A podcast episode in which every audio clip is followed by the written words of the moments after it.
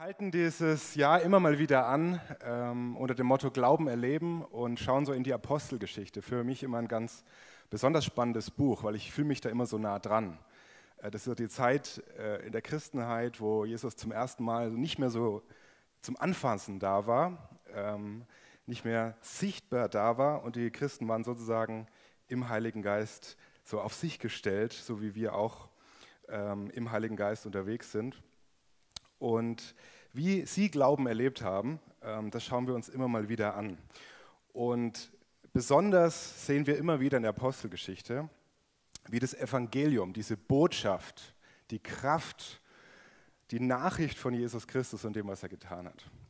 Dass das nicht einfach nur irgendeine Nachricht ist, irgendeine Message, irgendeine Information, die so weitergegeben wird, und Leute sagen halt dazu, ja, okay, ganz nett oder super oder was auch immer, sondern dass in dieser Botschaft, in dieser Verkündigung, in diesen Worten, dass da eine übernatürliche, verändernde Kraft liegt.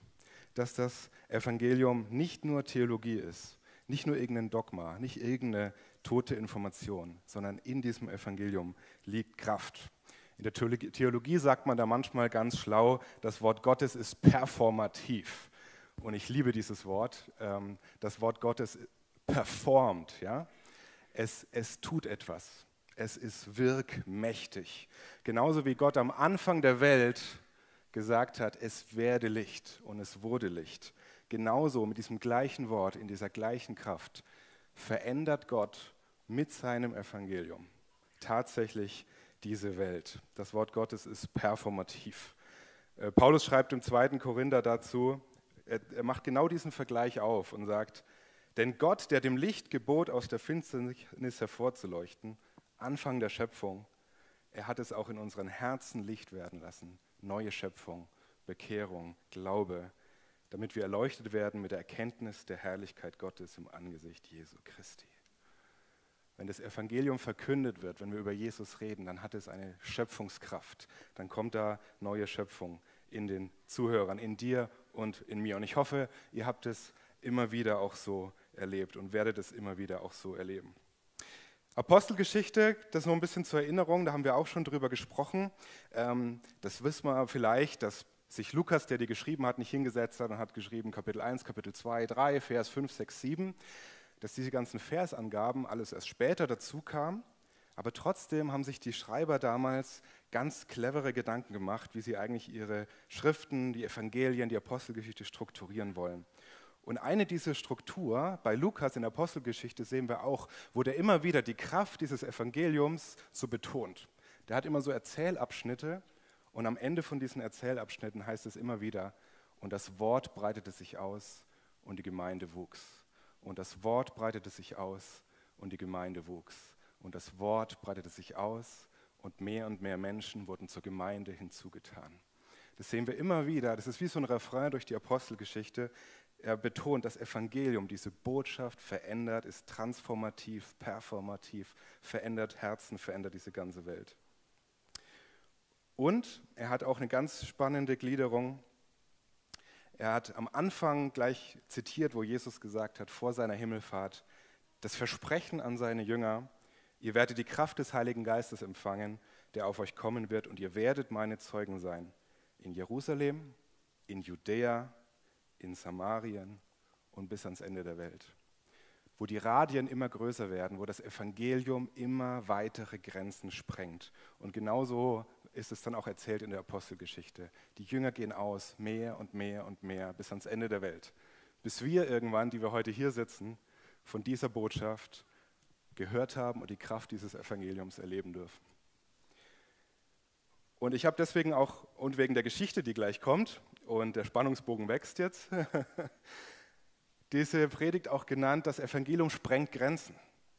Aber nicht nur diese geografischen Grenzen, sondern auch die Grenzen in den Herzen, die Grenzen in den Köpfen, die Grenzen dieser Welt. Und es ist wirklich, glaube ich, voll Gott geführt, dass wir heute an diesem Einheitswochenende dieses Thema haben. Durch ein paar Krankheitsfälle und Planungsänderungen diese Woche kam es dazu, dass das jetzt heute so das Thema ist. Das Evangelium sprengt Grenzen am, Dreieinig äh, am Einigkeitswochenende, äh, am Einheitswochenende. Das stand am Anfang der Woche noch nicht fest. Und ich finde es ganz spannend, ähm, dass Gott uns hier darauf aufmerksam macht und uns das nochmal so zuspricht. Mein Evangelium hat Kraft. Es hat euer Land verändert. Vergesst dieses Wunder nicht. Und es hat nach wie vor die Kraft, Menschen und Geschichte zu verändern. Amen. Und damit sind wir heute in der Auflösung, was das hier bedeutet. Ist es ein Spinnennetz oder was ist das?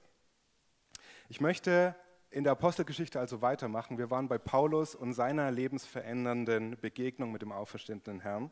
Und heute schließen wir an in Apostelgeschichte 10 und 11, wo zwei Menschen eine ganz besondere Vision haben, etwas erleben von Glaube von Jesus. Und da geht es erstmal los mit einem römischen Soldaten. Apostelgeschichte 10, 1 bis 6. In Caesarea lebte aber ein Mann namens Cornelius, ein Hauptmann der Schar, die man die italische nennt. Der war fromm und gottesfürchtig mit seinem ganzen Haus und gab dem Volk viele Almosen und betete ohne Unterlass zu Gott. Der sah um die neunte Stunde des Tages in einem Gesicht deutlich einen Engel Gottes zu ihm hereinkommen, der zu ihm sprach, Cornelius. Er aber blickte ihn an, erschrak und sprach, was ist Herr? Er sprach zu ihm, deine Gebete und deine Almosen sind hinaufgekommen vor Gott, sodass er ihrer gedacht hat. Und nun sende Männer nach Joppe und lass Simon holen mit dem Beinamen Petrus. Dieser ist zu Gast bei einem Gerber Simon, dessen Haus am Meer liegt. Der wird dir sagen, was du tun sollst. Ein Nichtjude, eigentlich ein Römer, eigentlich ein Anhänger einer anderen Religion, müsste man meinen, erhält hier auf seine Gebete zum Volk, äh, zum Gott Israels diese krasse Vision, dieses krasse Erlebnis und er schickt diese Männer los. Und dann switchen wir zu einer zweiten Person, der auch eine solche krasse Begegnung hat, Petrus. Am folgenden Tag aber, als jene auf dem Weg waren, also jene, die der Cornelius losgeschickt hat, und sich der Stadt näherten, stieg Petrus auf das Dach, um zu beten, etwa um die sechste Stunde. Da wurde er sehr hungrig und wollte essen. Während man aber etwas zubereitete, kam eine Verzückung über ihn und er sah den Himmel geöffnet und ein Gefäß zu ihm herabkommen wie ein großes leinernes Tuch, Klammer auf, Klammer zu, das an vier Enden gebunden war und auf die Erde niedergelassen wurde.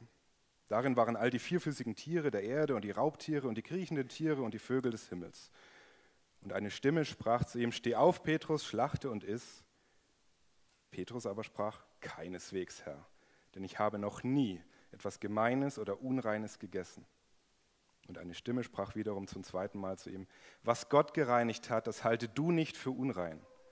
Dies geschah dreimal und dann wurde das Gefäß wieder in den Himmel hinaufgezogen. Glauben erleben kann auch mal bedeuten, ich sitze mit hungrigem Magen auf dem Dach und bekomme eine Vision. Und die Frage ist, ist das jetzt vom Bauch oder ist das vom Herrn? Aber Petrus war sich ganz schnell bewusst, das muss, da muss was dran sein. Es geschah dreimal. Er hat sogar widersprochen.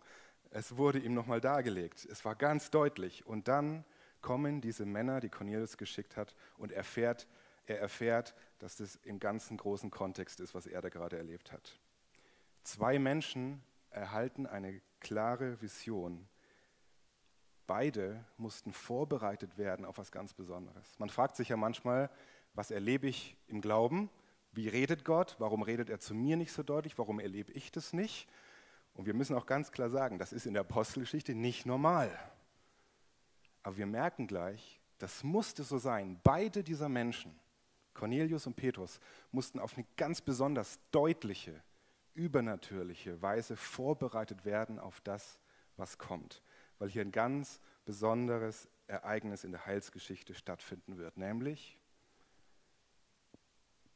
Heiden, Menschen, die nicht zum heiligen Volk Gottes gehören, die nicht zum Volk Israels gehören, hören hier jetzt die Einladung zum Glauben, zum ewigen Leben, Teil des Volkes Gottes zu werden.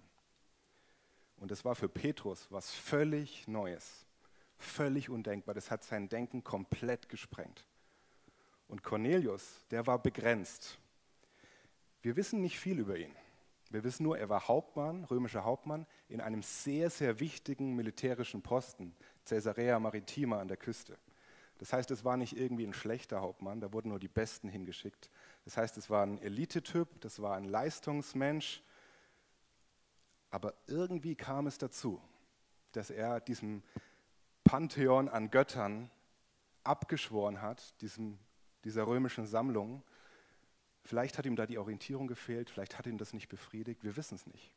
Wir wissen nur, irgendwas hat ihn dazu gebracht, zum Volk Israels, sich zumindest zugehörig zu fühlen, zum Gott Israels zu beten. Wohl wissend, er darf nie in den Tempel gehen.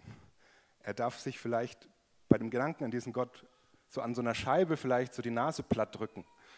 Er würde vielleicht gern rein, aber er darf nicht. Er gehört nicht zu diesem Volk. Er stößt auf eine Grenze. Und diese Geschichte sprengt auch seine Grenzen. Er erlebt, dass das Evangelium Kraft hat. Zwei Menschen bekommen gleichzeitig eine wichtige Erscheinung, weil hier ein ganz bedeutendes Ereignis von Gott ganz deutlich gemacht werden soll. Erinnert euch das an irgendwas? Ich musste ziemlich schnell an Maria und Josef denken. Ja, ein paar Nicken. Zwei Menschen vor einem ganz entscheidenden Ereignis in der Heilsgeschichte, der Jungfrauengeburt. Jesus wird Mensch, Gott wird Mensch. Hat Maria eine Erscheinung von dem Engel. Josef hat eine Erscheinung vom Engel, weil es nicht normal ist. Die Menschen waren ja nicht irgendwie naiv oder weniger intelligent früher. Oh, ich bin schwanger. Die wissen, das passiert nicht einfach so. Sie mussten vorbereitet werden, gerade auch Josef. Von Gott ganz deutlich hören, nein, ich habe meine Hände im Spiel. Das ist von Gott, das ist wichtig. Hier passiert was Entscheidendes. Und in genau diesem Kontext sind wir gerade unterwegs. Manchmal liest man vielleicht da hier so drüber, aber diese Geschichte ist wirklich ganz, ganz, ganz wichtig. Und ein Stück weit ist es auch unsere Geschichte. Weil das Evangelium zu den Menschen kommt, die nicht zum Volk Israels gehören. Und da gehöre ich dazu. Also ist ein Stück weit auch ganz besonders mein Evangelium in dieser Geschichte hier drin. Und für Petrus werden hier Grenzen gesprengt. Und jetzt sind wir so ein bisschen an der Brücke zu diesem Tuch und, und dieser Essensgeschichte. Wenn man den Kontext kennt, weiß man ja, es geht ja im Grunde nicht um das Essen per se. Aber Gott macht hier eine Sache ganz deutlich. Was für Petrus und die anderen Juden so das Identitätsstiftende war. Meine Kultur, unser Gott, unser Volk, unsere Speisevorschriften, unser Essen, unsere Regeln, die durften nicht mit anderen zusammenspeisen. Die durften nichts Unreines essen. Das war Identität, Abgrenzung, Volk, Familie. Und dafür steht dieses Essen und diese, diese Kulturschranken und Grenzen. Und genau das nutzt Gott, um ihn hier zu zeigen, ich zeige dir jetzt etwas völlig Neues. Es beginnt eine neue Geschichte und du wirst dafür mein Bote sein. Ich würde gern mehr von Cornelius wissen, wir wissen es einfach nicht. Er, er betet zu dem Gott Israels, er fastet, er betet, er gibt Almosen. Wenn er jetzt noch in den Tempel dürfte, wäre es eigentlich der perfekte Jude, oder? Macht doch scheinbar alles richtig. Könnte man sogar sagen, super, er betet doch zum richtigen Gott. Aber irgendwas scheint noch nicht so ganz richtig zu sein. Irgendwo scheint da eine Grenze zu sein, die Gott auch da sprengen will. Kann man ja auch fragen, führen nicht alle Religionen jetzt zum Gott? Logischerweise hier, dieser Römer schafft es auch irgendwie. Gott hört dieses ernsthafte Gebet. Er ist der wahre Gott und Cornelius hat es wahrgenommen. Aber Gott möchte ihn bei diesem Glauben, bei dem noch unvollständigen Glauben, nicht stehen lassen. Der Engel hätte ja sagen können, wunderbar gebetet, wunderbar gefastet, wunderbar Almosen geben, hier, du bist errettet. Es ist spannend, dass das nicht geschieht. Der Engel spricht ihm hier nicht die Erlösung zu. Er spricht ihm nicht das ewige Leben zu, aufgrund dessen, was er an frommen religiösen Taten getan hat. Und vielleicht war das so seine Grenze in der Gottesvorstellung auch. Er, der Elitekämpfer, der Leistungsträger, hat vielleicht auch dieses Denken auf seine Religion übertragen. Ich faste, ich bete, ich bringe Almosen. Er hat im Grunde einfach nur den Gott ausgetauscht. Früher waren es die Römer, die römischen Götter, jetzt ist es aus irgendeinem Grund vielleicht der Gott des Volkes Israels. Aber Gott wollte ihn da nicht stehen lassen, bei dieser äußeren Hülle, bei dieser toten Religion. Er schickt den Engel und sagt, Petrus wird zu dir kommen und er wird dir die Worte sagen. Kapitel 11, Vers 14 sehen wir das dann, durch die du gerettet werden wirst. Er ist in diesem Moment nicht gerettet durch Almosen, Fasten, Beten. Aber Gott erhört dieses Gebet und er sorgt dafür, dass er errettet werden wird. Durch die Kraft des Evangeliums. Nicht durch Fasten, Beten, Almosen geben, sondern durch den Glauben an Jesus Christus. Und den sollte Cornelius erleben. Und deswegen geht es so weiter. Petrus kommt also dahin, äh, die 50 Kilometer Luftlinie schön an der, Küsten, an der Küste entlang. Einen Tag später ist er dort. Und er fackelt nicht lange. Sie begrüßen sich vielleicht kurz, setzen sich vielleicht nieder, essen vielleicht was zusammen, würde passen. Aber dann legt Petrus gleich volle Kanne los. Da tat Petrus den Mund auf und sprach, nun erfahre ich in Wahrheit, dass Gott die Person nicht ansieht, sondern dass in jedem Volk derjenige ihm angenehm ist, der ihn fürchtet und Gerechtigkeit übt. Das Wort, das er den Kindern Israels gesandt hat, indem er Frieden verkünden ließ durch Jesus Christus, welcher Herr über alle ist. Ihr kennt es, das Zeugnis, das sich durch ganz Judäa verbreitet hat und in Galiläa anfing nach der Taufe, die Johannes verkündigte. Wie Gott Jesus von Nazareth mit Heiligen Geist und Kraft gesalbt hat und wie dieser umherzog und Gutes tat und alle heilte, die vom Teufel überwältigt waren, denn Gott war mit ihm. Und wir sind Zeugen alles dessen, was er im Land der Juden und in Jerusalem getan hat. Ihn haben sie getötet, indem sie ihn ans Holz hängten. Diesen hat Gott auferweckt am dritten Tag und hat ihn offenbar werden lassen, nicht dem ganzen Volk, sondern uns, den von Gott vorher erwählten Zeugen, die wir mit ihm gegessen und getrunken haben nach seiner Auferstehung aus den Toten. Und er hat uns geboten, dem Volk zu verkündigen und zu bezeugen, dass er der von Gott bestimmte Richter der Lebendigen und der Toten ist. Von diesem legen alle Propheten Zeugnis ab, dass jeder, der an ihn glaubt, durch seinen Namen Vergebung der Sünden empfängt. Das Evangelium in einer Nutshell quasi. Wenn man sich mal fragt, was soll ich denn eigentlich erzählen? Petrus, ja, also manchmal kann man sich denken bei Paulus, wenn der da die ganzen Philosophen anfängt und irgendwie da von Adam und Eva beginnt und die krassesten Zusammenhänge herpredigt und denkt, pff, Petrus ist hier befreienderweise ganz anders. Er erzählt hier einfach nur, was passiert ist. Er erzählt hier einfach nur, was er von Gott weiß, was Jesus getan hat. Das Evangelium in einer Nutshell. Er erzählt einfach, was passiert ist. Und er macht eine Sache ganz klar. Es geht um den Glauben und Vergebung der Sünden durch das, was Jesus getan hat. Und was ist spannend hier? Dreimal betont Petrus ganz eindeutig in seiner Geschichte die Auferstehung aus den Toten. Dieser Jesus ist auferweckt worden, Auferstehung aus den Toten, Richter der Lebendigen und der Toten. Und er macht eine Sache ganz deutlich, und da sind wir wieder beim Essen. Wir haben ihn gesehen und das war keine Halluzination. Das war keine Einbildung, denn wir haben mit ihm gegessen und getrunken nach seiner Auferstehung. Das war keine Einbildung. Eine Halluzination wird dir nicht das Salz reichen, wenn du sie darum bittest. Wir haben mit ihm gegessen und getrunken. Jesus ist auferstanden. Und das verändert alles. Und diese Botschaft musste Cornelius hören. Vergebung der Sünden, Auferstehung zum ewigen Leben. Das war auch das Krasse, glaube ich, in der Geschichte von Petrus. Das ist die Kraft der Auferstehung und des Evangeliums, die Petrus auch so verändert hat. Er, der, ihn, der Jesus verleugnet hat bei Nacht in Jerusalem. Und nur kurz darauf, vor Tausenden am helllichten Tag, verkündet hat, jawohl, ich glaube an den auferstandenen Jesus. Und dazwischen, es gibt keine andere Erklärung, als zu sagen, Petrus hat diese Kraft äh, der Auferstehung erlebt. Das heißt, er macht so deutlich, es ist real, es ist wahr, was ich hier sage. Weil Jesus auferstanden ist, rettet dich auch dein Glaube an Jesus und hast du Vergebung der Sünden. Und das Evangelium gilt für dich. Und es ist deine Einladung. Du, Cornelius, darfst Teil dieser Geschichte werden, Teil dieser Familie werden. Und dann schlägt es bei Cornelius und seinen Gefährten ein.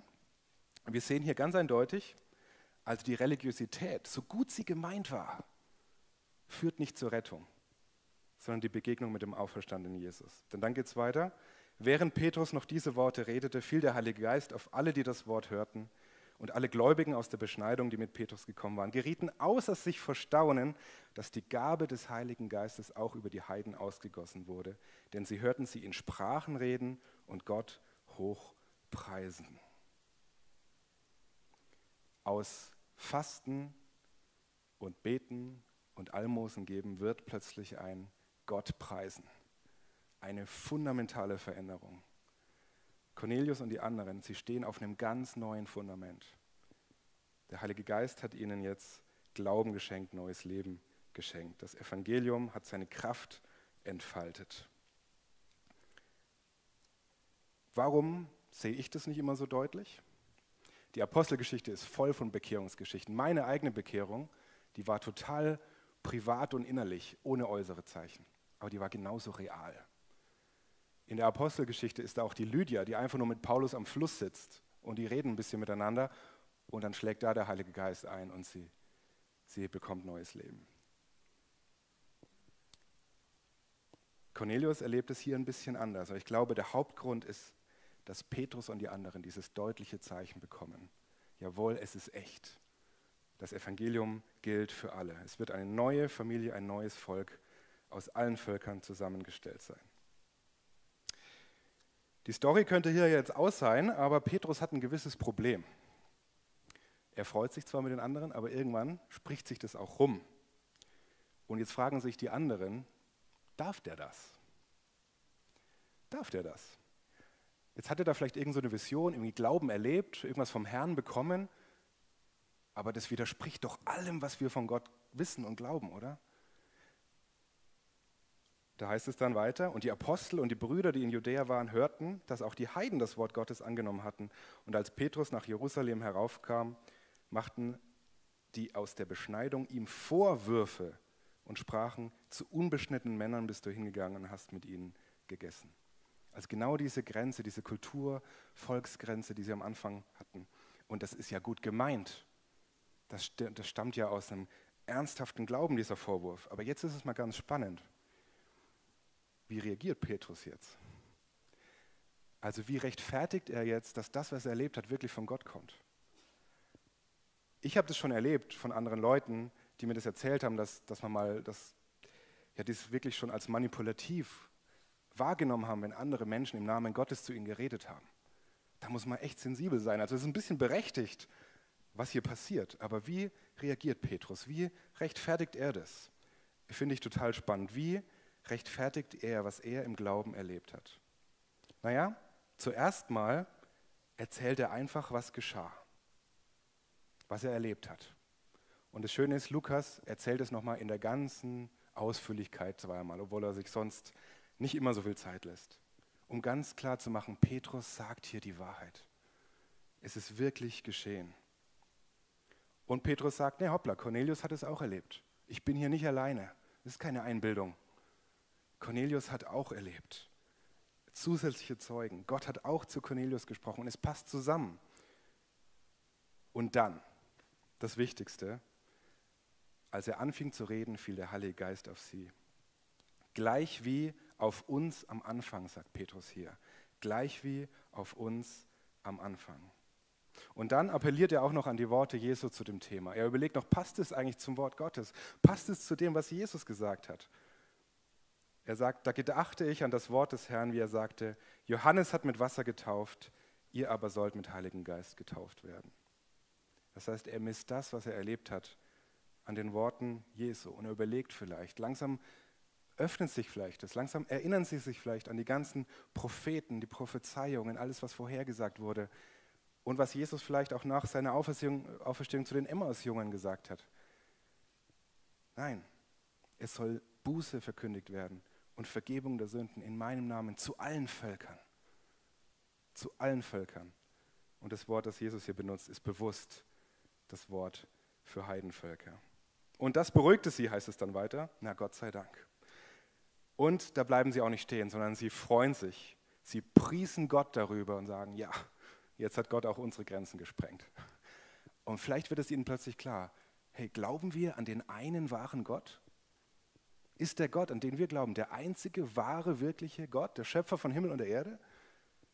Ist er dann nicht auch logischerweise Herr und Gott über alle Menschen. Hatte da nicht Interesse an allen Menschen? Und so taucht diese Formulierung auch in der Predigt von, von Petrus auf. Jesus, der Herr über alle ist.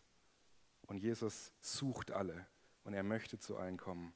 Das Evangelium soll alle Menschen, soll die ganze Welt verändern. Und dann dieser, dieser letzte spannende Punkt. Das Ereignis hier wird begleitet von Sprachengebet und dem ganz deutlichen Wirken des Heiligen Geistes. Die einzige Bekehrung, die so beschrieben wird. Und das könnte eine Besonderheit sein. Und Petrus sagt hier auch, gleich wie auf uns, wisst ihr noch, an Pfingsten damals, als wir da zusammensaßen, genau so ist es jetzt wieder passiert. Und das ist krass. Das ist krass in diesem Zusammenhang. Denn wenn man sich erinnert, was Pfingsten eigentlich bedeutet, so die Umkehrung des Fluchs von Babel, die Zerstreuung der Völker, die Zerstreuung der Sprachen und dann die Umkehr, dass im Namen Jesu wieder die Einheit ist, das neue Volk, das Zusammenkommen, die gute Nachricht, Liebe und Einheit.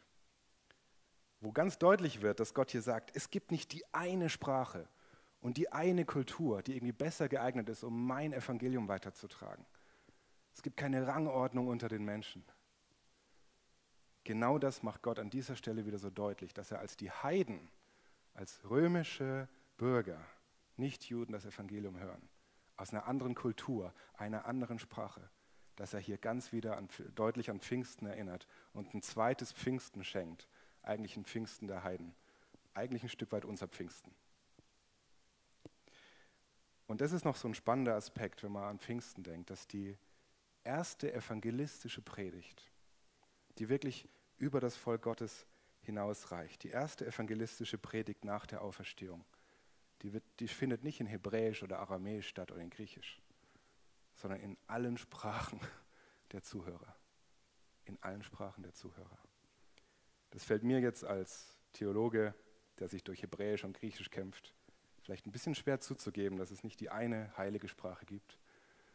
Aber aus dieser Sicht, mit einem demütigen Herzen, finde ich das einen wunderbaren Aspekt dieser Botschaft. Das Evangelium sprengt Grenzen. Und die Umstehenden wie Petrus bekommen hier ein ganz deutliches Zeichen. Hier geht eine neue Zeit los. Das Evangelium ist die gute Nachricht für alle Menschen. Also auch für dich und für mich, hier und heute. Egal wie du zum Glauben gekommen bist, egal wo du da auf dem Weg stehst, egal wie spektakulär es war, egal wie viel andere davon mitbekommen haben im ersten Moment. Das ist nicht entscheidend. Jeder hat eine ganz persönliche Geschichte. Aber entscheidend ist, was uns eint darin, wo wir am Ende landen, nämlich gemeinsam vor Jesus, dass wir gemeinsam Glauben haben an Jesus Christus und verändert wurden durch dieses Evangelium. Und was für unser, unser Volk, unsere Welt, unsere aktuelle Zeit auch da drin steckt, auch wenn wir an die Wiedervereinigung denken, dass Gott hier ganz klar sagt, da steht nicht ein Volk über dem anderen, da steht nicht eine Sprache über der anderen, da steht nicht eine Rasse über der anderen. Völkertrennung ist Sünde. Es darf keine Diskriminierungen geben. Meine gute Nachricht schenkt Frieden, hat die Kraft zur Veränderung und soll jeden Menschen erreichen und ein neues Volk erschaffen. Und tragt diese Botschaft raus, dass ein Cornelius Teil von Gottes neuer Familie werden darf, eine Lydia, ich und du und ihr. Halleluja. Amen. Also was ich daraus mitnehme, ich habe es schon gesagt, wie der Geist wirkt an uns, wie wir auf Jesus aufmerksam gemacht werden, das ist individuell. Und dann lasst uns unsere Geschichten erzählen, dass wir gegenseitig ermutigt werden und begeistert werden, wie die Jünger, die das von Petrus gerade erhört haben und wie Petrus und die anderen selbst, als sie es bei Cornelius erlebt haben. Aber lasst es nicht zum Maßstab werden, sondern der Maßstab ist, wo wir gemeinsam enden, wo es uns hinführt dass wir gemeinsam verändert werden vom Evangelium und vor Jesus stehen und uns dann unsere Geschichten erzählen. Und da freue ich mich auch schon drauf. Jetzt und besonders dann in der Ewigkeit, wenn wir viele von diesen Geschichten hören. Ich lerne daraus, dass es eine Geschichte ist über erhörte Gebete und erfüllte Prophezeiungen. Ja, Cornelius wusste nicht viel von Gott, aber er hat an den einzig wahren Gott sich gewandt. Und dieses Gebet wurde erhört aber auf die Art und Weise, wie Gott es wollte, wie es richtig war, wie es wichtig war und zum richtigen Zeitpunkt. Und er hat Menschen dazu benutzt, dieses Gebet zu erfüllen. Eine Geschichte über erfüllte Prophezeiungen. Man könnte ja auch fragen, wie, wie erlebt man eigentlich Glauben? Das steckt für mich da auch so ein bisschen drin. Erfüllte Prophezeiungen, Petrus sagt immer wieder, Jesus hat es angekündigt. Alle Völker, alle Heidenvölker, es steckt schon bei Jesaja drin, überall. Und eigentlich steckt es schon in dem Glauben an den einzig wahren Gott drin, dass ihm seine ganze Schöpfung am Herzen liegt. Du und ich, wir sind Teil von erfüllten Prophezeiungen. Und das bedeutet, ich will mich an diesen Versprechen von Jesus festhalten. Die sollen mich tragen, auch in die Zukunft. Ich weiß nicht, ob es eine Prophezeiung, ein Versprechen von Jesus gibt, das dir ganz besonders am Herzen liegt, das dich besonders trifft, dir besonders bedeutet. Halt daran fest oder such dir es. Lies die Bibel, schau dir an, was er verspricht. Für mich ist es immer wieder die große Hoffnung auf die Auferstehung. Jedes Mal, wenn ich darüber nachdenke, das verändert alles. Die Kraft dieses Evangeliums, die verändert im Hier und Jetzt einfach alles. Darauf dürfen wir uns verlassen. Und ich nehme mit, Gott will unser Vertrauen auf die verändernde Kraft seines Evangeliums wachsen lassen. In der Apostelgeschichte ist der Refrain, ihr wisst es noch, was ich am Anfang gesagt habe, mehr und mehr und mehr und ausbreiten und wachsen und zunehmen und größer werden. Und es gilt nicht nur für die Grenzen in der Geografie, sondern für jeden Einzelnen, dass Gott immer wieder durch die Kraft seines Evangeliums mich wachsen lässt. Und wir brauchen das jeden Tag, nicht nur einmal am Anfang, sondern jeden Tag neu. Evangelium, das Evangelium und die gute Nachricht von der Gnade Gottes. So wie Petrus das nochmal gebraucht hat. Der war errettet, aber er hat ganz neue Dinge von Gott und diesem Evangelium erfahren in dieser Geschichte.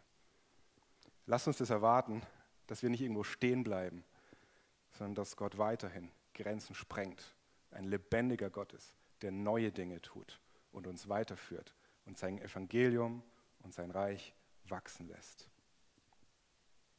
Also beten wir, dass auch wir ganz persönlich und als Gemeinde und als Kultur und als Gesellschaft und als Welt immer mehr davon verändert werden und mehr und mehr Glauben erleben. Lasst uns beten.